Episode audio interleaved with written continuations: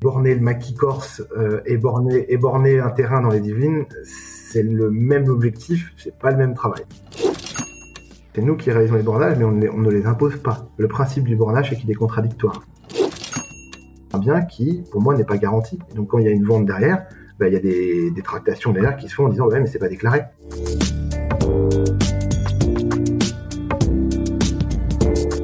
Bienvenue sur Discutons Imo, un podcast qui s'adresse à tous ceux qui veulent en apprendre davantage en immobilier, débutants comme confirmés.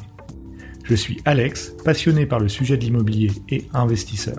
Je partage sur ce podcast, ainsi que sur le blog du même nom, les informations qui me semblent pertinentes et qui sont le fruit de mes propres interrogations, recherches ou encore découvertes. En perpétuel apprentissage dans ce domaine, mon but est de démystifier le monde de l'immobilier auprès du plus grand nombre. Pour ne rien rater, retrouvez-moi sur Instagram, Discutons Humo, le lien est disponible dans la description. Un jour ou l'autre, nous avons tous entendu parler de géomètre, voire même de géomètre expert. Pourtant, ce métier est particulièrement méconnu et peu de gens savent vraiment dans quel cas de figure il est nécessaire de faire appel à un géomètre. Aujourd'hui, et grâce à notre invité Florian Hervé, bien sûr lui-même géomètre expert, nous allons découvrir et mieux comprendre les missions et responsabilités qui sont celles d'un géomètre au quotidien. Dans cet épisode, nous parlerons donc de bornage de terrain, de mesurage de surface, d'état descriptif de division, de cadastre, mais aussi de recherche historique et de conflits de voisinage. Vous êtes prêts? Alors c'est parti, on démarre immédiatement avec notre invité. Bonjour Florian. Bonjour Alexandre. Merci d'être avec nous aujourd'hui. Euh, le but aujourd'hui de cet épisode, c'est de découvrir euh, le domaine de, des géomètres de manière générale, puisque toi, tu, tu, es géomètre expert, et tu vas pouvoir nous expliquer, nous faire découvrir un petit peu euh, le monde dans lequel tu évolues, et qui est parfois, à mon sens, assez méconnu par même ceux qui évoluent dans l'immobilier, et puis pour les investisseurs immobiliers, les particuliers, etc. Donc peut-être pour pour commencer, est-ce que tu peux pour introduire un petit peu les choses, dire qui tu es et quel a été ton parcours pour devenir aussi géomètre? Très bien. Alors moi c'est Florent Hervé, donc pour le coup euh, je suis géomètre expert, donc inscrit au tableau de l'ordre euh, au Conseil régional de Paris. Euh, je me suis installé il y a sept ans avec un ami de promotion. On a créé Geo3D. géomètre expert. Alors pour devenir géomètre expert, c'est un parcours à la fois simple et compliqué, mais c'est quand même assez simple. quand je dis compliqué parce qu'il n'y a pas tant d'écoles que ça qui le proposent. il y a trois écoles en France qui font des écoles d'ingénieurs. Moi, mon parcours à moi, c'est que j'ai fait une prépa à la base. Je sais pas ce que je voulais faire, je travaillais bien à l'école, mais euh, je savais que je voulais faire des études parce que ça allait bien. Euh, j'ai fait une prépa, une prépa au sein d'une école d'ingénieur. Puis j'ai découvert le métier de géomètre. J'ai vu qu'on pouvait être son, son propre patron. C'était ça qui me, qui me motivait, ne pas pouvoir diriger soi-même quelque chose. Et donc pour le coup, euh, j'ai fait un premier stage et puis j'ai découvert le métier, ça m'a plu. J'ai tenté le concours de l'ESGT, l'école supérieure des géomètres topographes qui est basée au Mans. Euh, il y a également le STP à Paris, j'avais tenté. J'avais eu les deux écoles et puis bah, j'ai choisi le SGT et donc j'ai fait mon parcours d'ingénieur. Euh, à la suite de ce parcours d'ingénieur, c'est pas fini parce que si on veut devenir géomètre expert, il faut qu'on fasse ce qu'on appelle des stages au sein d'un cabinet de géomètre expert euh, qu'on doit valider. On, doit valider 24 mois. Euh, chaque année, on rend des rapports euh, certifiés par par des géomètres experts inscrits qui nous permet nous à la fin de valider des mois, de faire des formations et donc de pouvoir prétendre à euh, l'inscription au tableau de l'ordre en créant son cabinet, en reprenant des parts. Depuis maintenant, je crois, quatre ans, on a ouvert également la, l'ordre a ouvert aussi la voie de géomètre expert salarié, donc on n'est plus obligé d'être associé d'un cabinet pour être pour exercer la profession de géomètre expert. Pour moi, pour moi, c'est j'ai des parts dans une société, et donc au final on l'a créé. donc j'ai prêté serment auprès de auprès de l'ordre des géomètres experts pour pouvoir exercer cette profession. D'accord. Donc à la base attiré par le fait d'être euh, autonome dans ce domaine, ça. et désormais euh, passionné par euh, par le sujet de. Alors j'ai dire de la géométrie, c'est pas le terme, mais il y a. ouais, non, mais le métier de géomètre en fait, parce qu'il est, il est, il est, il est assez, déjà il est assez méconnu, parce que tout le monde, moi j'ai toujours dans ma famille quand quand j'ai appris que à, mes parents que je voulais devenir géomètre, mes parents ne savaient pas ce que c'était, à part qu'ils voyaient le la personne sur le bas côté avec l'appareil en train de faire des mesures mais euh, expliquer en détail ce que fait le métier de géomètre, peu de gens le savent. Et, au final, ils sont des fois souvent très loin de la réalité. Euh, parce que le métier a évolué, on est plutôt dans le numérique maintenant, donc finalement, euh, l'idée du géomètre sur le bas-côté, oui, ça existe encore, parce que, et ça existera toujours, parce qu'on a toujours besoin de faire des mesurages chez notre métier. Mais maintenant, les techniques de mesure ont tellement évolué que on est dans l'ère du numérique, on fait des relevés par drone, qu'on relève tout en 3D, on interprète finalement le, la partie relevé terrain qui était essentielle avant et qui pouvait durer des, des mois, des fois sur des chantiers, va être raccourci à quelques jours et on va tout traiter maintenant de façon numérique au bureau. D'accord. On va pouvoir euh, rentrer un peu plus dans ce vif du sujet ensuite. Euh, moi, j'avais une question parce que c'est vrai qu'au départ, euh, on a tendance à penser au cadastre, je trouve.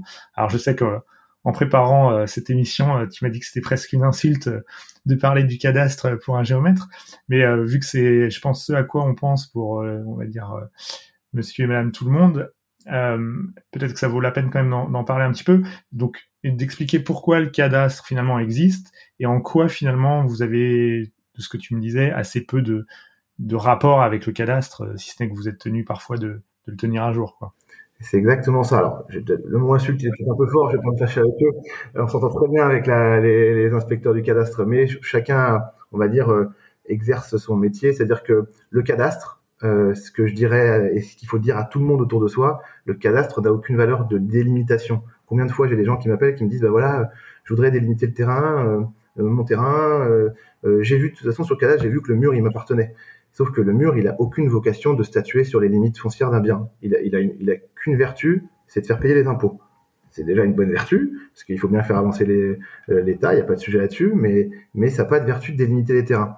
Et, et, souvent, moi, je suis un peu effrayé, et c'est pour ça c'est très bien qu'on en parle, c'est que il y a des architectes ou des, ou même d'autres personnes qui vont faire leur projet, ils vont, ils vont, ils vont, ils vont acheter un bien foncier, un terrain, ils vont commencer à dessiner leur projet sur le cadastre, puis après, quand ils appellent un géomètre pour venir le mettre en réalité sur le terrain, ils comprennent pas, ils empiètent chez le voisin, il y a des choses qui vont pas, et ils se retrouvent avec des sinistres qui vont très loin. Euh, le cadastre n'a aucune valeur de délimitation. Il a une valeur de, de, comprendre comment est fait la parcelle, de, de, payer les, taxes. Il est pas, voilà, comme je dis toujours, dans le cadre d'un bornage, nous, le cadastre, c'est la dernière chose qu'on voit si, si on n'a vraiment aucune donnée. Et ça va jusqu'à la, la, photo de euh, grand-mère Germaine en train de, de, construire le mur avec grand-père, qui a plus de valeur parce que ça montrera que le, le, mur a été construit par euh, euh de, ces personnes-là. Tu vois ce que je veux dire? Ouais, je, je, vois. Donc, si, si je résume un petit peu, le cadastre, finalement, il sert essentiellement au service des impôts pour établir euh, l'impôt foncier et, euh, et pouvoir t'envoyer ta taxe foncière euh, ça. et, et la taxe des habitations euh, peut-être aussi. Et euh, mais pour vous en tant que géomètre, voilà, il n'y a pas forcément d'intérêt à consulter ce cadastre. Vous vous fiez finalement à d'autres éléments pour pouvoir déterminer quelle est le, la parcelle. C'est ça. Exactement, exactement. On, on, va aller voir les signes. Enfin, on va aller voir plein de choses. Les actes, des qui ont été, qui ont été publiés à la conservation d'hypothèques, les signes de possession sur place. On va vraiment, c'est en, en dernier recours qu'on utilise. On l'utilise des fois le cadastre. Si vraiment on est dans un champ, dans la Beauce, et qu'il n'y a jamais rien eu, qu'on on retrouve aucune borne et qu'il n'y a rien, ben on est bien obligé d'utiliser ce qu'on a en notre possession. Et donc on essaye de retrouver des choses. Mais euh, en soi, le cadastre n'a pas de fin, de limite foncière à des fins de, de, garantir une emprise foncière. Un notaire ne peut pas vendre un bien s'il n'est pas cadastré. Ouais, tu vois ce que je veux dire? Ça permet d'identifier un bien. Ça ne permet pas de le délimiter précisément. D'accord. Ok. En fait, on est, on est complémentaires finalement. Le cadastre va permettre d'identifier le bien. Nous, on est là pour assurer les limites. On a besoin, on a besoin d'identifier le, le, bien. Mais euh, voilà. D'accord. Donc euh, je, je, sais que parfois bah, le cadastre n'est pas complètement à jour. Alors le fait que par exemple quand on achète un bien, on s'aperçoit qu'il y a un décroché qui, qui finalement euh, sur le cadastre euh, n'est pas la réalité, euh, est-ce que c'est grave en soi ou est-ce que ça veut dire qu'il faut mettre à jour forcément quand même le cadastre ou comme tu le dis, comme il n'a pas forcément de valeur autre que pour définir l'impôt, euh, c'est à la marge et il n'y a pas de nécessité de remettre à jour un cadastre s'il y a une légère euh, erreur dessus. Quoi. Alors mon point de vue, je dis toujours oui, il faut le mettre à jour. C'est-à-dire que si je, je, j'arrive sur un dossier et je vois que le cadastre n'est pas à jour, je me pose, j'ai toujours peur qu'il y ait un loup quelque part qui se cache. Et donc mon point de vue, c'est, pas le mettre à jour, mais essayer de comprendre et d'identifier le, pourquoi le cadastre n'a pas été mis à jour. Parce que sinon, combien de fois j'ai des dossiers également où euh, le cadastre n'est pas à jour, personne se pose la question, finalement on se rend compte que c'est un réel sujet et que euh, là en ce moment j'ai un dossier avec un, gros groupe euh, euh de bailleurs sociaux français qui finalement se, re, se, retrouve avec à être propriétaire d'une parcelle voisine et que le voisin est empiété sur la parcelle, mais ce parce que le cadastre n'a jamais été mis à jour. D'accord? Non, en soi, c'est pas ça qui va dire, enfin, le cadastre qui, qui, soit faux, il est faux, c'est comme ça. Par contre, généralement, ça indique que il y a quelque chose qui a été mal construit et mal, et mal ficelé. Si on voit qu'il y a un rebord, euh, qu'il y a un décroc qui devrait pas exister, il faut quand même essayer d'aller comprendre. Si ça se trouve juste en, en essayant de comprendre, on va voir qu'il n'y a pas de souci. Hop, à faire classer. Mais pour moi, il faut mettre à jour. Il faut être garant de sa parcelle et de son bien foncier.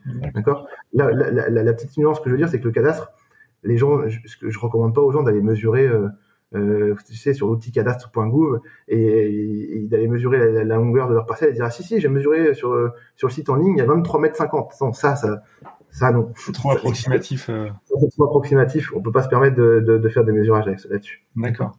Et donc ce qui veut dire que finalement euh, tu dis c'est bien de, de, surveiller sa parcelle entre guillemets et de, de mettre à jour s'il y a besoin de le faire. Et donc pour pouvoir le faire euh, finalement, quelles, sont les options? Si on se rend compte qu'il y a une erreur, faut faire appel à un, justement un géomètre. Un géomètre expert, inscrit au tableau de l'ordre, parce que c'est seul le géomètre expert est habilité à délimiter. Et donc, ça veut dire que vous, appelez un géomètre expert, vous faites un, faire un devis, vous avancez avec lui pour essayer de régulariser. Des fois, c'est rien. Hein. Des fois, il n'y a, a, même pas besoin d'avoir une grosse procédure. Des fois, on se rend compte juste que c'est euh, c'est la publication qui a jamais été faite. Et donc, il y a juste besoin de faire ce qu'on appelle un document modificatif du parcellaire cadastral. C'est un gros mot, mais en fait, c'est un papier qui permet de d'assurer la, la de, de, bien diviser votre parcelle et d'assurer votre emprise foncière. Alors, bah, justement, ça m'amène à une autre question qui est euh, quels sont finalement les cas pour lesquels on est amené à solliciter un, géomètre? Alors euh, géomètre ou géomètre expert, on reviendra peut-être d'ailleurs sur la distinction entre les deux. Mais, finalement, dans quelle situation on est amené à faire appel à, un géomètre expert? De base, le géomètre expert est, a le monopole sur tout ce qui est délimitation du bien foncier, de par la loi de 46. Donc bornage contradictoire. Euh, le bornage contradictoire ne peut être réalisé qu'un que par un géomètre expert. Récemment, un arrêt de la Cour de, cassation a également statué sur le fait que les plans en copropriété, donc tout, ce qui va être euh, plan de copropriété, euh, modificatif du règlement de copropriété, dès qu'il y a un plan de copropriété qui doit être fait, il doit être fait que par un géomètre expert, de par le fait que, de par la loi de 46, seul un géomètre expert est habilité à, à définir l'emprise des biens fonciers. Ça, ça peut être un terrain et un appartement, Donc on a le monopole, on va dire qu'on est obligé de faire appel à un géomètre expert inscrit au tableau de l'ordre sur ces deux points-là, d'accord? Sur le reste, on peut faire appel à n'importe qui. On, reviendra, on, y reviendra après sur ta question, mais sur n'importe quelle autre prestation, on peut faire appel entre guillemets à n'importe qui. Il n'y a pas de monopole. Moi, par exemple, sur mon cabinet, euh, on est un cabinet parisien. Tu te douteras que des parcelles euh, à borner, il n'y en a plus beaucoup. Donc, on fait de la copropriété, mais par contre, on fait énormément. 60% de notre activité, c'est ce qu'on appelle des relevés topographiques 3D. C'est qu'on va faire des euh, maquettes 3D dans le cadre de construction. On va euh, donc scanner en 3D des bâtiments parisiens pour attester les surfaces euh, existantes. Euh, généralement, le, ce bâtiment va, être, faire objet de réhabilitation. On reviendra après curage et on reviendra à la fin des travaux pour certifier à chaque fois, à chaque étape de la construction, les surfaces issues du projet de construction. On va intervenir avec les sociétés de travaux publics pour attester l'emplacement des canalisations. En ce moment, on a un marché, nous, par exemple, de, de de classe A. Donc ça, c'est propre au réseau. Il y a tellement eu d'accidents dans, dans, dans, ce, dans ces métiers-là que maintenant, ils ont une obligation de géoréférencer les réseaux qui sont enfouis sous terre de façon assez précise, de, de, de, de manière à ce que dans 10, 20 ans, quand on veut les, quand on veut les changer, on sait où ils sont. Ça veut dire que vous êtes outillé pour détecter les réseaux euh, souterrains euh, pour... Oui, okay. exactement. On peut les détecter, on peut, voilà, y a, y a, tous les cabinets ne le font pas, mais on peut le faire. Euh, J'essaie de réfléchir. Il y a plein de. En fait, le panel d'activités, c'est ça qui, rend le métier assez enrichissant, c'est qu'il est très large. Et le géomètre expert parisien ne fait pas le même travail que le géomètre expert corésien et que le géomètre expert corse. J'ai des amis corses qui vont, même si on a, on a un socle commun, mais, euh, mais, mais borner le maquis corse euh, et borner et borner un terrain dans les Yvelines, c'est le même objectif, c'est pas le même travail. Non, non c'est tout. C'est que c'est ça qui rend enrichissant le métier, c'est que on a un socle commun de, de, de connaissances euh, qui est essentiel hein, et qu'on doit renouveler chaque année par des formations. Euh, par contre, euh, on a un métier très enrichissant. Moi, j'ai des, des, des, collègues aussi qui font que du drone, par exemple. D'accord. Ils sont spécialisés dans le drone. Développé. Quoi. Voilà. Ouais, ils vont faire des surveillances de lignes électriques pour vérifier si les lignes électriques ont bougé. Euh, ils vont faire. Voilà, le métier est très, très, très, très large. Il y en a qui sont spécialisés dans les égouts, qui font que des relevés 3D des égouts parce que ils sont donc c'est un métier qui est très large. On a un socle commun, on va dire qu'on est l'homme de la juste mesure. Dès qu'il y a quelque chose à mesurer, à certifier, faut faire appel à un géomètre expert. Pour moi, on est on est formé pour ça et on est là pour la tester et le certifier. Et, et vous êtes euh, combien en France? Oh, Je vais peut-être dire une bêtise. c'est pas grave. Je crois qu'on est 2000 géomètres experts. Combien? 2000 ouais. 2000 géomètres experts. D'accord. On n'est pas beaucoup. C'est infime quand, quand on compare par rapport à l'activité qu'on a. C'est pour ça d'ailleurs qu'on souffre de recrutement en ce moment et qu'on, alors c'est bien, hein, je ne vais pas me plaindre, on a une, une, énorme activité, mais je pense que certains clients doivent être frustrés de voir que les géomètres experts, en ce moment, moi, quand on m'appelle, j'ai 3 quatre mois de délai. Euh, et, et, donc, pour certains clients qui peuvent être pressés, ils comprennent pas, mais en fait, on est, on est, on est un métier qui est en recherche continuelle depuis 2-3 ans d'attirer des gens dans ce métier. Parce qu'on a du. Il n'y a pas de numéros clausus pour autant. Euh, numéros clausus, c'est juste. Aucun, aucun numéros clausus. Euh, non, non, il n'y a pas de numéros clausus. Tu vois, nous, quand on a créé, on a créé Paris 13e, on n'a pas eu à, à, justifier. Après, on est. Moi, je dis toujours, il n'y a pas de numéros clausus, mais il y a de la bonne entente. C'est qu'on avait vu que Paris 13e, il n'y avait pas de cabinet. Non, c'est ni Paris 13e. Oui. Et puis, bon, il y a aussi le principe de toute façon, si vous mettez dans un endroit où il y a déjà énormément de concurrence, c'est pas forcément le plus intéressant non plus. C'est pas, pas malin, et en plus, le, on est, encore une fois, on n'est pas beaucoup. Donc, on se connaît tous le but c'est de s'entendre. Comme je dis toujours, on, est on est concurrent, mais on est avant tout confrères. Donc euh, oui, euh, bien sûr, chacun veut que son cabinet tourne, c'est le c'est le but de chaque chaque entrepreneur. Mais il y a du boulot pour tout le monde. Donc si on est malin, on peut on peut tous s'aider. Très bien. Et alors tout à l'heure tu, tu parlais donc bah, de ce travail de mesurage. Euh, comment finalement alors tu disais il y a, des techniques de plus en plus modernes et qui font appel au numérique désormais pour pour ce genre de travaux. Mais concrètement, comment ça se passe si, euh, je sais pas, on prend l'exemple d'un terrain à borner, euh, tu, tu, disais s'il y a des photos, par exemple, ça a plus de poids que le cadastre. Finalement, qu'est-ce que la photo peut apprendre de manière, on va dire, euh, certaine, qui fait que tu vas pouvoir te servir de ça aussi comme étant une preuve de la délimitation du terrain, plus que du cadastre qu'on voit tous comme quelque chose d'un peu plus euh, officiel. Euh, par exemple, moi je parle toujours de l'outil de l'hygiène parce que tout est, on, est aussi étroitement lié à l'hygiène euh, parce qu'on l'utilise, même si c'est pas, on n'est pas dans la cartographie. Mais j'utilise beaucoup un, outil de l'hygiène, c'est remonter dans le temps, que peut-être que tu connais ou tu connais pas, mais qui est un outil essentiel parce que euh, je vais te prendre le, cas d'un dossier Orléans personnel. J'arrive sur un dossier personnel à Orléans et je me rends compte que il y a une maison côté rue et derrière il y a la parcelle est en L, mais c'est bien, le cadastre n'est pas à jour. Euh, on voit pas les constructions en arrière-plan, euh, la parcelle est mal faite. Et puis bah, finalement, on remonte dans les permis de construire, on voit qu'il y a eu, a, pas eu de permis de construire enregistré, mais quand on visite le bien, on voit bien qu'il y a une extension qui a été faite derrière, avec un rachat sur de parcelle, il y a quelque chose qui a été fait. Euh, moi, j'ai dû délimiter et comprendre ce qui s'était passé, et en fait, j'ai utilisé l'outil remonter dans le temps pour me rendre compte que finalement, bah, c'est pas le propriétaire juste avant qui avait fait ça, ni le propriétaire encore d'avant, mais c'est le, troisième avant qui lui avait fait des constructions illégales sans rien dire. Euh, et on le voit parce qu'en fait, dans, la, dans remonter dans le temps avec les cartographies faites par avion de l'hygiène, bah, on voit en fait à quelle date à aller à un an près. On voit que hop, il n'y a pas d'extension, et l'année d'après, boum, il y a une extension qui arrive. Et, et, donc ça, ça a fait plus preuve de d'histoire de la construction et en fait, vu que là, c'est un bon exemple, la personne a fait ça illégalement. Le cadastre n'a pas été mis à jour, donc c'est pas de la faute du cadastre. Le cadastre n'a jamais été mis à jour. Et vu qu'on est en plein cœur centre-ville d'Orléans, bah, euh, c'est derrière, côté court, personne ne le voit. Et donc au final, on arrive sur un bien qui, pour moi, n'est pas garanti. Et donc quand il y a une vente derrière, bah, il y a des, des, tractations derrière qui se font en disant ouais mais c'est pas déclaré. Bon là il se trouve que ça faisait plus de 30 ans donc euh, il n'y a pas de sujet.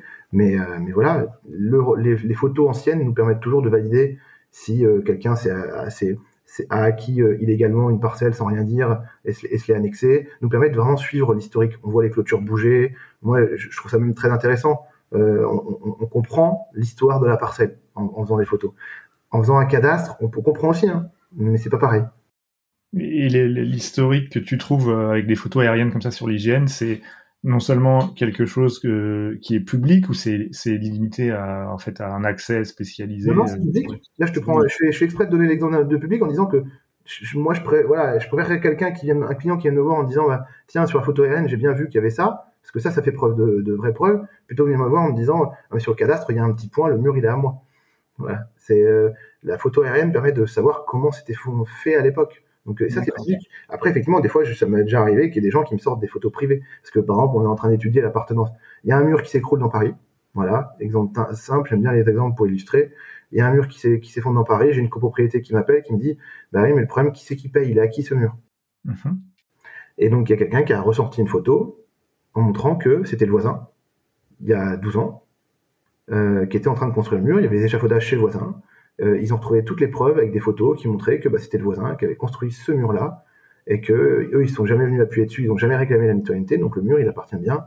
On n'a jamais trouvé d'acte pour le contraire. Donc toutes les preuves tendaient vers la construction, donc la, propriété au voisin de, du mur.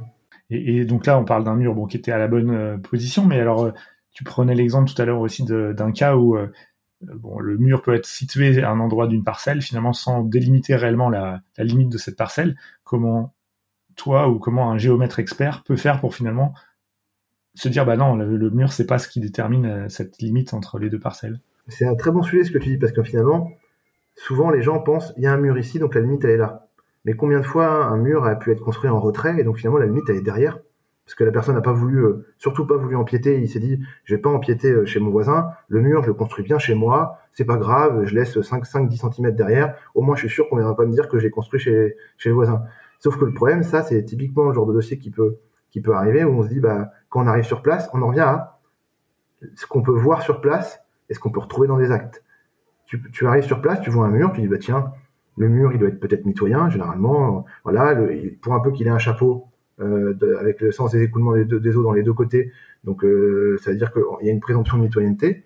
Et finalement, tu retrouves dans un acte le fait que le mur a été construit 10 cm derrière. Donc là, il faut bien distinguer l'élément maçonné, on va dire, et la limite foncière. La limite foncière, elle était derrière. D'accord? Moi, mon, but, c'est que je décorrèle toujours les éléments maçonnés de la limite. La limite, elle est à un endroit. Et après, des fois, je viens statuer après sur les appartenances de mur, mais dans un premier temps, je cherche où est la limite. Donc grâce à des actes, plutôt grâce à des actes. En premier, c'est toujours, je refais le truc, c'est les actes en premier, toujours. Ce qui va être publié, parce qu'on appelle ça, c'est opposable au tiers. Donc, ce qui est publié à la conservation des bibliothèques, ça peut être, j'exagère toujours, mais ça peut être un, petit croquis euh, fait, on est voisins tous les deux, on fait un petit croquis sur un, sur un, coin de nappe, euh, propre, en disant, bah là, voilà, on s'est entendu, finalement, je t'ai cédé la, la, je t'ai cédé la, l'appartenance du mur, le mur il était privatif, maintenant il devient mitoyen, c'est entre nous. Euh, tu m'as donné, tu m'as donné, tu m'as payé un resto. J'exagère un peu, hein. Et, surtout ce bout de papier, tu vas voir le notaire et le notaire en fait une publication propre, ça, ça a force de, ça, ça, preuve de, c'est opposable au tiers. Ça a été publié, ça, ça vaut euh, euh, limite foncière. On, l'utilisera nous pour du moins euh, dans, notre étude. D'accord. Mais alors, si, tu t'as pas de trace de ça finalement, sur quoi tu eh ben, si t'as pas de trace, là, on vient sur les signes de possession. On en revient à ce que je te disais, c'est qu'on on, relève la parcelle. Si on n'a aucune aucune archive, rien, pas un confrère qui est intervenu, on retrouve rien du tout, vraiment ben là on va, on va, on va faire les signes de possession. C'est-à-dire que euh, on, va regarder l'article 646 du Code civil qui va statuer sur les, sur les signes de possession. C'est ce que je t'expliquais avec les chapeaux du, mur. Quand le chapeau il est double pente, on part du fait que l'eau coule de part et d'autre, le mur est mitoyen. Si le chapeau est à simple pente, l'eau coule chez le voisin de droite, donc ça veut dire qu'il il le mur lui appartient. D'accord? Je, prends toujours cet exemple-là. Il y a l'exemple du mur de soutènement, mais il y en a plein. Et donc, on regarde ça, on regarde ce qu'on appelle les signes de position, et là, on vient statuer sur les appartenances et les limites de la parcelle. D'accord? Derrière, on essaie de retrouver d'autres traces, des photos, on remonte les photos aériennes. Voilà, on essaye en fait de, vu qu'on n'a pas d'acte, ben on essaie de trouver tout ce qui va prouver, qui va faire preuve dans les limites foncières. D'accord. Mais donc, à un moment donné, il y a un petit côté euh, subjectif qui est, bah, voilà, compte tenu des éléments que vous avez ou que vous pouvez constater sur le terrain, vous arrivez à la conclusion qu'il y a quand même très forte preuve probabilité que, que la limite de terrain soit à tel endroit, c'est ça? C'est exactement ça. Et, euh, si le voisin, enfin les voisins sont pas d'accord sur cette limite, euh, qu'est-ce qui se passe? C'est tout l'objet de. on, nous avons le monopole sur. C'est nous qui réalisons les bornages, mais on, on, ne les impose pas. Le principe du bornage, c'est qu'il est contradictoire. C'est-à-dire que c'est aussi un point à bien expliquer, c'est que quand on borne un terrain, euh, on a beau être persuadé de savoir où est la limite, c'est pas nous qui décidons. Il faut que les parties soient d'accord. S'ils sont pas d'accord, ça arrive. Hein. On, appelle ça nous un PV de carence chez nous. On, fait un procès verbal de carence en disant qu'on n'a pas réussi à, trouver un accord entre les voisins. On le remet aux deux, aux, deux riverains, libre à eux, s'ils veulent vraiment statuer sur la limite, de se présenter au, juge, au tribunal administratif, et de dire ben voilà, je voudrais statuer sur la limite. On a un PV de carence, on n'arrive pas. Et à ce moment-là, en fait, le juge fait appel à ce qu'on appelle un expert auprès des tribunaux il y a quelques géomètres experts, généralement, moi, je l'appelle ça les, les, les, cheveux blancs, ceux qui ont un peu de bouteille, c'est normal. C'est, voilà, j'y suis pas, moi, euh, peut-être un jour, je sais pas, mais ceux qui ont un peu de bouteille, qui ont, tellement vu de cas que, voilà, euh, et c'est très bien. Et donc, eux, ils sont experts près des tribunaux, et en fait, le juge vient les nommer pour faire la procédure. Et là, le juge statue en fonction du rapport du, géomètre expert sapiteur dans le cadre de, de, de, la procédure. Et là, pour le coup, on n'est plus sur du contradictoire la limite est là, la limite est là. D'accord, là c'est une décision de justice qui établit finalement euh, la limite. Nous, en tant que géomètre expert, on n'a pas le droit de, on a, on a, on doit. C'est pour ça qu'il y a un, c'est un aspect également qu'il y a dans le métier, qu'il n'y a peut-être pas dans d'autres métiers. Euh, euh, c'est qu'en plus du côté technique, il y a un côté quand même conciliation. D'ailleurs, on a des formations conciliation parce que finalement, c'est nous qui sommes au cœur de la tempête. Parce que souvent, quand on nous appelle pour un bornage, c'est qu'il y a des conflits de voisinage. Enfin, pas souvent, mais pas tout le temps, mais souvent. Il, peut y avoir des conflits de voisinage. C'est à nous de, de trouver les bons mots et de tempérer euh, chaque personne pour essayer de les faire oublier, oublier leur aspect subjectif du, dossier et rester objectif sur la limite. Et généralement, on y arrive. Hein. Il n'y a pas énormément de procès-verbal de carence qui sont établis. D'accord. Et, donc, ça veut dire qu'à chaque fois que vous intervenez, en supposant donc que bon, les, les différentes parties sont d'accord euh, sur les limites, après, à chaque fois que vous faites une intervention, vous publiez le résultat de ce bornage ou de ce mesurage euh, dans une base précise Par exemple, vous l'envoyez aussi au cadastre ou comment ça se passe? Alors, le bornage n'est pas envoyé au cadastre, mais il est publié ce qu'on appelle sur une plateforme que moi j'encourage également à, consulter, ce qui s'appelle Géofoncier, qui a été fait par l'ordre des géomètres experts, qui permet à chacun de voir si un géomètre expert est, est intervenu sur sa parcelle. C'est très enrichissant. Donc en plus, maintenant, il y a plein d'outils qui ont été mis en place euh, qui permettent de, de, de, de, faire énormément de choses euh, sur, sur, sur cette plateforme, euh, voir, voir les actes qui ont été passés dans... Tu sais, ils ont récupéré l'information DVF. DVF, ça permet de savoir les ventes qui ont été faites dans certains... On sait que sur certaines parcelles, bah, sur Géofonction, on peut récupérer ces informations-là. On peut, on peut récupérer énormément d'informations qui permettent de gérer une parcelle et également, surtout, pour nous, savoir qui est intervenu et comment. Parce que je rebondis, moi demain, euh, tu me demandes de borner ta parcelle, toi, et je me rends compte que je vais sur Géofoncier, je me rends compte qu'un c'est l'étape préalable pour un géomètre expert. Quand il est missionné, il va voir sur Géofoncier, voir s'il n'y a pas un confrère qui est déjà intervenu pour faire, une recherche d'archives. Et si je vois qu'il y a un géomètre expert qui est déjà qui est déjà venu et qui a borné ton terrain, et que toi t'es pas au courant, ça peut arriver, ben moi j'ai pas le droit de reborner bornage sur bornage ne vaut. C'est-à-dire qu'on ne peut pas reborner sur un bornage, sauf cas exceptionnel de prouver vraiment qu'il y a eu... Euh, voilà, mais c'est pas moi qui vais le faire, ça va partir en justice. Donc moi, s'il y a un bornage qui a été fait, je rétablis la limite qui a été faite, qui a été réalisée par mon confrère, mais je ne viens pas reborner. Je ne refais pas toute la procédure. D'accord. Là, tu parles du cas du bornage, mais pas de mesurage. Si c'est juste un mesurage, là, par contre, tu réinterviens. Ah bah, si c'est un mesurage parce que, parce que tu as modifié quelque chose sur ta maison, je reviens. On met à jour. Mais je parle, moi, les limites qui ont été garanties, les bornes qui ont été installées, les coins de, les, coins de murs qui ont été statués ou, et les appartenances de murs qui ont été statuées, je ne dois pas les, les, remettre en question. Elles ont été statuées. S'il a, il a bien, faut, voilà, faut bien qu'il ait recueilli l'ensemble des signatures des riverains. Si tout est bien signé, tout est propre, c'est le bornage qui, c'est ce bornage-là qui vaut. D'accord. Et pour que cette info apparaisse dans Géofoncier, c'est que vous la transmettez à qui quand vous avez terminé votre étude? C'est à nous de la mettre en ligne. En fait, on a, on a, on est, c'est à nous, on a des, des, des connexions administrateurs et on est tenu. Euh, et on peut être, on peut, on peut, on peut, on peut se faire taper sur les doigts par l'ordre et c'est bien. Moi, je trouve que c'est bien. Ce, on est tenu de, de, mettre à jour et de rentrer l'ensemble de nos informations sur le Géofoncier. Parce qu'il me semble que j'ai été déjà allé, j'ai vu, il y a deux types d'accès. Il y a un accès public et un accès. Euh, il y a un accès privé, ouais. Il y a un accès public et un accès privé pour avoir plus d'informations. D'accord, mais là qui est limité euh, justement au métier, enfin au géomètre. Bah, ou au métier de l'immobilier. Quelqu'un qui est vraiment dans l'immobilier, qui a besoin, qui est vraiment constamment, moi je, je recommande de, de prendre un accès euh, privé. Ça lui permet de, de gérer ses dossiers, d'avoir un peu plus d'informations que le simple macaron de savoir qui est intervenu. D'accord. Donc en fin d'étude, donc il y a la mise à jour sur Géofoncier et également euh, l'information qui est envoyée au service de la publicité foncière pour le cadastre ou? Alors, en bornage, non. En division foncière, on est obligé, parce qu'il faut bien diviser et avoir des nouveaux, numéros, nouveaux numéros de parcelles. Euh, ça, c'est envoyé. En bornage, on n'envoie pas la public... on n'envoie pas la, on n'envoie pas au cadastre, parce que ça vaut bien distinguer les deux. Et même si moi, je suis un fervent militant de ça, on, ne publie pas les bornages.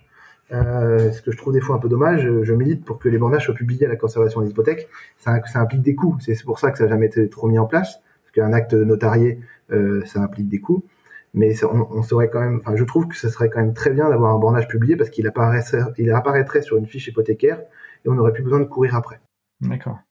Et alors tout, tout à l'heure, tu parlais des techniques euh, de mesure qui ont évolué. Euh, tu peux nous dire un petit peu aujourd'hui finalement qu'est-ce que, de quoi un géomètre a besoin pour pouvoir faire euh, ce type de mesure et, comment ça se passe exactement? Alors, on a toujours les, ce qu'on appelle les stations totales, tachéomètre et odolite qui existaient avant. Donc, mesure d'angle, mesure de distance. Ce qu'on appelle maintenant les stations totales, euh, classique où on appuie sur le on appuie sur le bouton, ça fait une impulsion laser, on a un prisme au bout ou un laser et ça permet de prendre un point. Et par la prise de plusieurs points, on vient établir un plan. Ça, ça existe toujours, ça existera toujours parce que pour le bornage, il y a un, minimum de précision à garantir. Et je me vois pas faire un scanner 3D sur un bornage en pleine, en pleine, en pleine campagne, ça aura aucune utilité et aucune précision. Euh, après, nous, par exemple, je prends le cas de mon cabinet. À l'heure actuelle, on a, euh, on est un cabinet de 25 salariés, on a deux stations totales, qui nous permettent de faire les mesurages fonciers et également tout ce qui est implantation. Euh, implantation, c'est que c'est dans le milieu du chantier, quand euh, un architecte fait un projet et qu'il faut, ce que je t'expliquais au tout début de, l'interview, s'il faut l'implanter sur le terrain, bah, nous, en fait, on prend le plan projet, on le cale dans l'environnement existant et on vient implanter les quatre coins de la maison sur place. D'accord? Euh, Ça, c'est ces outils qui nous permettent de, de, faire ces mesurages. Et puis après, on a 4, 5 scanners 3D. Donc les scanners 3D, eux, nous permettent de... C'est ça qui a un peu révolutionné notre euh, métier, ça a commencé il y a 10 ans. Parce que moi, quand je suis rentré, je suis sorti de l'école en 2012, et j'étais dans un cabinet qui était très précurseur là-dedans, donc j'ai appris énormément de choses. Et, euh, et en fait, euh, euh, on se rend compte que ces outils-là ont révolutionné notre métier. Je vais pas dire qu'on peut pas s'en passer. Alors moi, je suis un, je suis un, scanner, je suis un scannerman convaincu. Il y en a, il y en a qui le sont encore un peu, un, un, peu moins, mais pour moi, ça a révolutionné notre, matière de, notre manière de mesurer. On, on vient maintenant mesurer des, des, grandes étendues de surface en peu de temps avec des méthodes précises. Donc on, est, on reste géomètre. À nous de garantir la précision de nos mesurages mais ce qui fait qu'on vient déplacer, nos, on vient, il y a un, ouais, un principe de numérisation qui est plus précis de mon point de vue, parce que quand on mesure une église euh, et qu'on vient euh, scanner une rosace, bah, le scanner 3D il est précis à, on va dire, euh, plus ou moins 5 mm, bah, sauf qu'on a la vraie courbure de la rosace, on a des, vraiment, on a des choses architecturalement qu'on produit fidèlement, d'accord? Euh, tout comme euh, voilà, on a un gain de temps aussi sur place quand on, on fait un relevé de, de plateforme logistique en milieu occupé et qu'on gêne avant, on gêne, on gêne et c'est compliqué d'intervenir. Là, euh, je peux avec un certain, avec un scanner 3D faire 5000 à 8000 mètres carrés jour. Donc, ce qui est d'accord? Donc le, voilà. le rendu, c'est un peu ce qu'on voit aussi parfois pour euh, certaines annonces immobilières. On voit une vue 3D, euh, ils ont utilisé un scanner euh, qui a scanné l'environnement. Ce que tu vois pour les annonces immobilières, c'est ce qu'on appelle le matter sport qu'on entend beaucoup. Eux, c'est des prises de photos. Bah, dis-toi que nous, c'est le même principe, sauf que c'est pas de la photo. Il y a la photo, mais en fait, nous, il y a un laser derrière qui permet, en plus de la photo visuelle, eh ben, qui permet d'avoir un mesurage. En fait, c'est le petit point de mesure qui est envoyé par le station totale que je te disais. Bah là, en fait, c'est un scanner qui envoie un million de points seconde et qui balaye l'environnement. Et en fait, tu as, un grand nuage de points de l'environnement.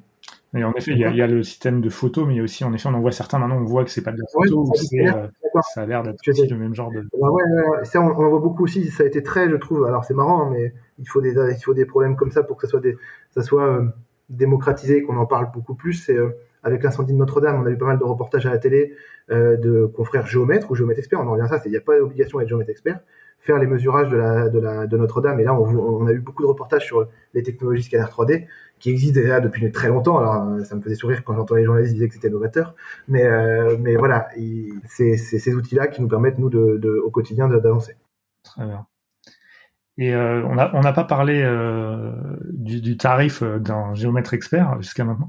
Euh, parce que bah, évidemment euh, toute prestation a un coût. Et euh, est-ce que tu peux nous donner un ordre d'idée? Alors j'imagine qu'évidemment ça dépend de pas mal de paramètres, euh, c'est pas la question simple, mais une fourchette de type de tarif d'un géomètre par rapport aux différentes prestations qu'on a évoquées, un bornage, etc.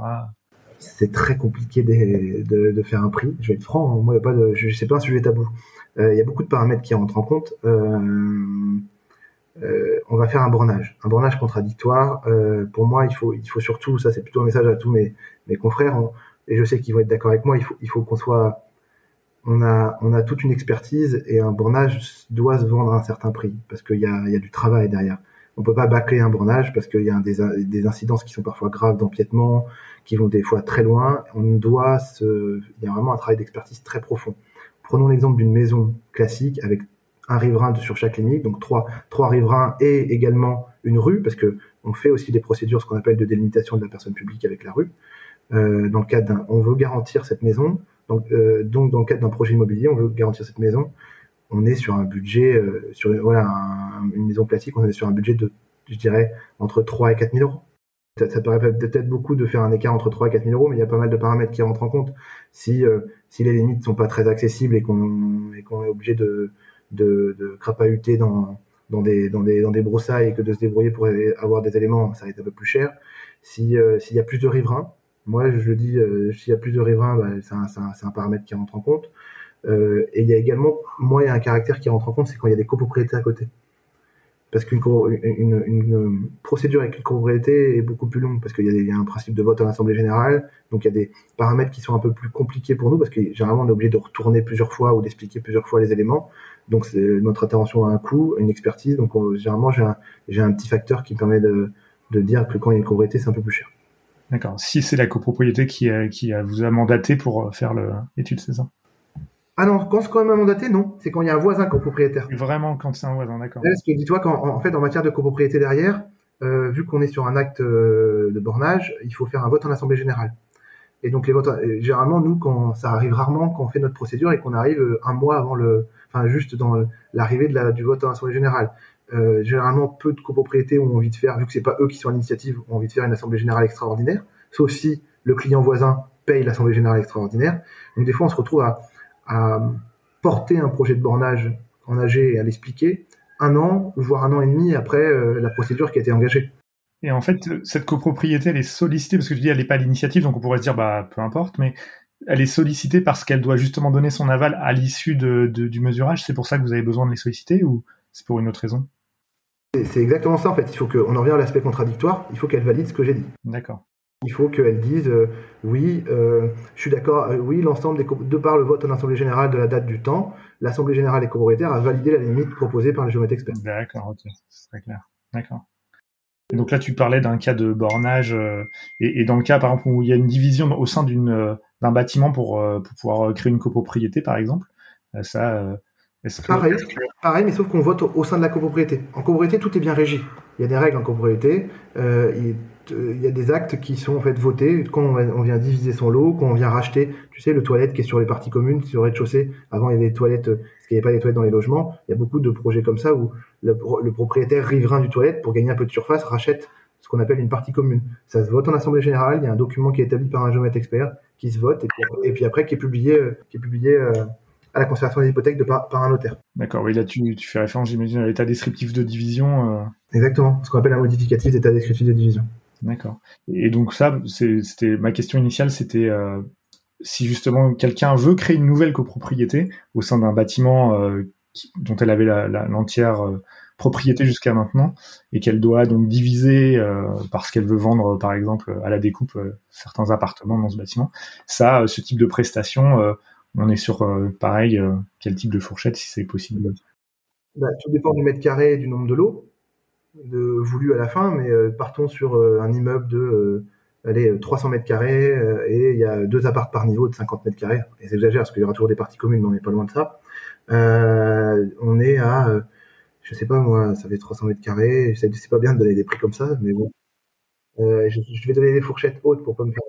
Mais on est sur on est sur un budget encore pareil de 3-4 000 euros. D'accord, ok. 4 000 euros pour faire la mise en copropriété, euh, ouais, ouais peut-être un peu plus, 4, 4, on va dire 4-5 000 euros. Ouais, je parle, je suis en live, je, voilà, c'est, on est sur 4-5 000 euros, parce qu'après, il y a quand même le règlement. Tout dépend de qui rédige le règlement de copropriété. Parce qu'il y a des us et coutumes un peu en France. Dans, certains, dans certaines régions, c'est les géomètres experts qui rédigent le règlement de copropriété, et le géomètre expert euh, et, le et le notaire ne fait rien, il prend le document et publie. Dans certaines régions, le géomètre expert fait les plans, fait ce qu'on appelle l'état descriptif de division. Donc, en fait, c'est le la, balance des tantièmes euh, et la définition des lots. Et le hum, notaire s'occupe du règlement de copropriété. Donc, il y a des facteurs qui rentrent en compte. Mais partons sur un budget de 5000 euros pour avoir euh, quelque chose. D'accord. Ok, oui, ça donne une idée. Là, le but, c'était pas que tu nous fasses un devis euh, en live. ok, super. très bien.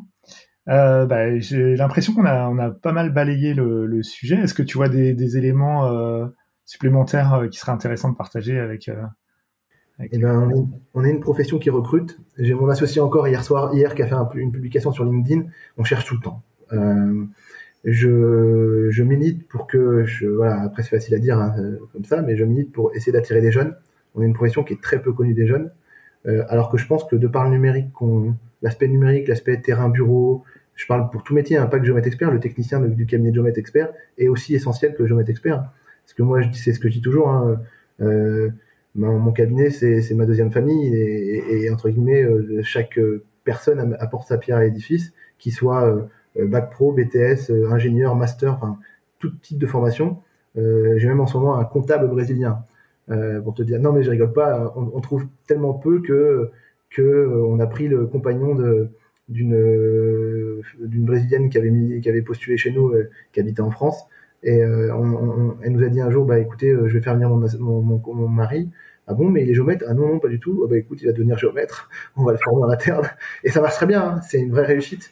Euh, c'est un métier qui attire parce que bah, en soi, c'est pas très. Maintenant avec la partie numérique, c'est pas très compliqué. On peut former en, interne les salariés. Si on prend le temps de les former, on arrive à faire de très bons, très bons salariés, de très beaux collaborateurs, des gens qui sont investis et qui comprennent vite le métier. L'aspect numérique, maintenant, on a, on a une, génération surtout. Alors, j'aime pas parler comme un vieux, mais surtout encore plus les jeunes qui arrivent encore. Euh, ça va tellement vite que maintenant le numérique, ça les attire. Ils vont très vite, ils comprennent très rapidement comment ça fonctionne. Donc notre métier a évolué et je pense qu'on mérite d'être plus connu pour attirer ce, type de ce type de personnes. Parce qu'on est quand même, pas dire une vieille profession, c'est pas le terme. Je, me ferai taper sur les doigts par mes confrères, mais mais quand même, on a besoin d'attirer des jeunes. Je je milite pour moi rajeunir cette profession de plus en plus pour pour l'attirer pour pour l'attirer vers le haut. Voilà, pour essayer de trouver des choses et s'adapter à ce qui à ce qui est fait au quotidien. Ouais, je pense que tu as raison, ça semble assez passionnant aussi comme, comme métier. Et puis, ce qui fait que peut-être peu, de gens pensent à, à prendre cette direction, c'est que, encore une fois, c'est assez méconnu et c'est pas un réflexe que de se dire, ah tiens, je vais devenir euh, géomètre. Mais non, mais, non mais, et, puis c'est compréhensible, ne serait-ce que le mot, parce que on prend, regarde, au tout début de l'interview, géomètre, géométrie. J'exagère, mais le petit jeune qui est, qui est au collège et on lui parle du métier de géomètre, pour un peu qu'il aime pas la, qu'il aime pas l'équerre et le compas, et eh ben, et eh ben, il va vite, alors qu'on on a toujours cet aspect-là parce qu'on est quand même des, on fait de la mesure, mais on est loin maintenant. On a, on a tous les outils en place qui nous permettent d'analyser et on n'a plus besoin de, ces choses-là. Voilà, on, a évolué. le, voilà, le métier c'est vraiment, c'est vraiment modernisé. Euh, voilà, on, a fait, on a fait énormément de choses. Moi, je trouve qu'on a fait énormément de choses. L'ordre est très moteur en ce moment. Notre dernier congrès était sur la démarche RSE. Je sais pas si tu vois ce que c'est. Alors, euh, pour moi, on fait tous du RSE. On n'a pas besoin d'un label pour le faire. Le RSE, ça devrait être naturel dans chaque cabinet, mais ne serait-ce que cette démarche-là faite par l'ordre, je trouve ça bien. On essaye de, voilà, de tirer vers la profession vers le haut. On a un président qui est plutôt actif et c'est plutôt que je connais pas particulièrement, mais voilà, que qui est, qui un géomètre expert sudiste euh, et qui a pour moi mis un petit voilà, qui balaye un peu les choses, qui avance et, c'est plutôt positif. Donc je pense qu'on mériterait de voilà de d'attirer encore plus de jeunes et que ces vidéos elles tournent un peu plus. C'est pour ça que j'en ai fait une autre que j'essaie d'en faire un maximum pour, pour dire venez, venez ouvrir la porte de nos cabinets, venez voir ce qu'on fait, et après vous pouvez vous dire si vous aimez ou pas le métier. Mais surtout, ne vous arrêtez pas à l'idée préconçue de, du vieux métier de géomètre. Essayez d'ouvrir un peu, voilà, venir, venez nous voir. Vous verrez, vous serez surpris. Bon, bah écoute, on va essayer de passer le message euh, au maximum. Peut-être avant de, de terminer, euh, je pensais tout à l'heure, tu avais suggéré, enfin émis, euh, évoqué plutôt euh, quelques outils qui pouvaient être intéressants quand on a besoin comme ça d'avoir quelques informations avant de solliciter éventuellement un géomètre. Tu parlais donc de du site de l'hygiène où on peut voir les photos aériennes, également de géofoncier, on peut voir si un, un géomètre est déjà intervenu pour un bornage ou pour pour des mesures. Est-ce que tu vois d'autres outils qui seraient intéressants d'évoquer là rapidement pour pour quelqu'un qui voudrait se renseigner, soit pour euh, un futur achat, soit par rapport à sa parcelle euh, dont il est déjà propriétaire Non, pas spécialement. Tu vois, le, le cadastre, faut quand même le consulter, mais pas, pas le prendre pour preuve de foi, euh, de limite. L'hygiène pour essayer de voir s'il y a un doute sur quelque chose. Le site de géofoncier, c'est essentiel pour moi pour pour maintenant voir s'il y a quelqu'un qui est déjà intervenu et, comprendre que ça sert à rien de refaire une procédure parce que la procédure a déjà été faite. Il faut juste contacter la, la personne. Après non, après non, après euh, appelez-nous, appelez-nous. Moi, je dis toujours, euh, tu sais, souvent, euh, il y a des gens qui appellent qui me disent ah mais non mais je veux pas vous travailler, je veux pas, je sais pas encore si je vais faire un devis. Je vais vous inquiétez pas, le conseil il est gratuit. Hein. c'est bon, il faut, on est un peu chargé, mais on trouve toujours du temps pour donner un conseil et, essayer de, trouver, d'orienter le, client vers vers le, bon chemin à prendre. Mais voilà, non non, appelez-nous. Vous tapez géomètre expert sur internet, Paris ou là où vous êtes et vous prenez le premier, le deuxième, vous essayez d'appeler des gens qui, voilà, je pense que n'importe quel confrère serait ravi d'avoir des gens qui appellent et de leur expliquer leur métier et expliquer comment, comment on voit, on voit la chose. Très bien. Bon, bah écoute, euh, c'est parfait. Et alors, quelqu'un qui justement voudrait prendre contact euh, spécifiquement avec toi, euh, comment est-ce qu'il peut te joindre euh, pour euh, se poser des questions ou te demander Je donne mon mail, Et eh ben mon mail, euh, sinon il y a le, le fixe de la société, c'est GE3D, donc on est basé nous quartier La Butte aux à Paris, 13. Euh, mais je vais donner mon mail au cas où c'est f comme Florian sans l'accent ge3d.fr. 3 c'est le chiffre. Euh, mais au cas où, euh, qu'ils n'hésitent pas, sur les réseaux sociaux, on me retrouve assez rapidement sur LinkedIn, et puis qu'ils n'hésitent pas à me contacter. Moi, y a, je, je réponds tout le temps. Je peux prendre un peu de temps, mais je réponds tout le temps. C'est, j'en fais une devise. Donc voilà. Bon bah écoute, merci beaucoup. Je mettrai de toute façon tes coordonnées à ce moment-là dans la description de, de l'épisode, comme ça les gens pourront te retrouver plus facilement. Génial. Et qui n'hésite pas à aller voir notre site internet aussi, ça présente bien le métier. Des fois, les gens qui n'ont pas spécialement le temps ou l'envie d'appeler, euh, allez voir un site, notre site internet. Je trouve qu'il est, voilà, il y en a d'autres, hein, mais allez voir le site internet de confrères, ça, ça permet de, de, voir le métier et de, de comprendre ce qu'on fait. Bah, écoute, encore un grand merci Florian pour euh, le temps que tu nous as consacré aujourd'hui. Ça a permis de défricher euh, le sujet. Et euh, bah écoute, j'espère peut-être à, à, bientôt pour un prochain épisode sur un thème peut-être encore plus précis. Pourquoi pas, exactement. Ravi de l'invitation encore. Merci beaucoup. Je t'en prie. À très bientôt. Au revoir. Bientôt. Au revoir. Et voilà, cet épisode s'achève. N'hésite pas à laisser un commentaire ou me faire part de tes questions sur ce qui s'est dit dans cet épisode. Si tu as apprécié le contenu proposé dans ce podcast, je t'invite également à me laisser un avis sur ta plateforme d'écoute, Apple Podcast ou Spotify.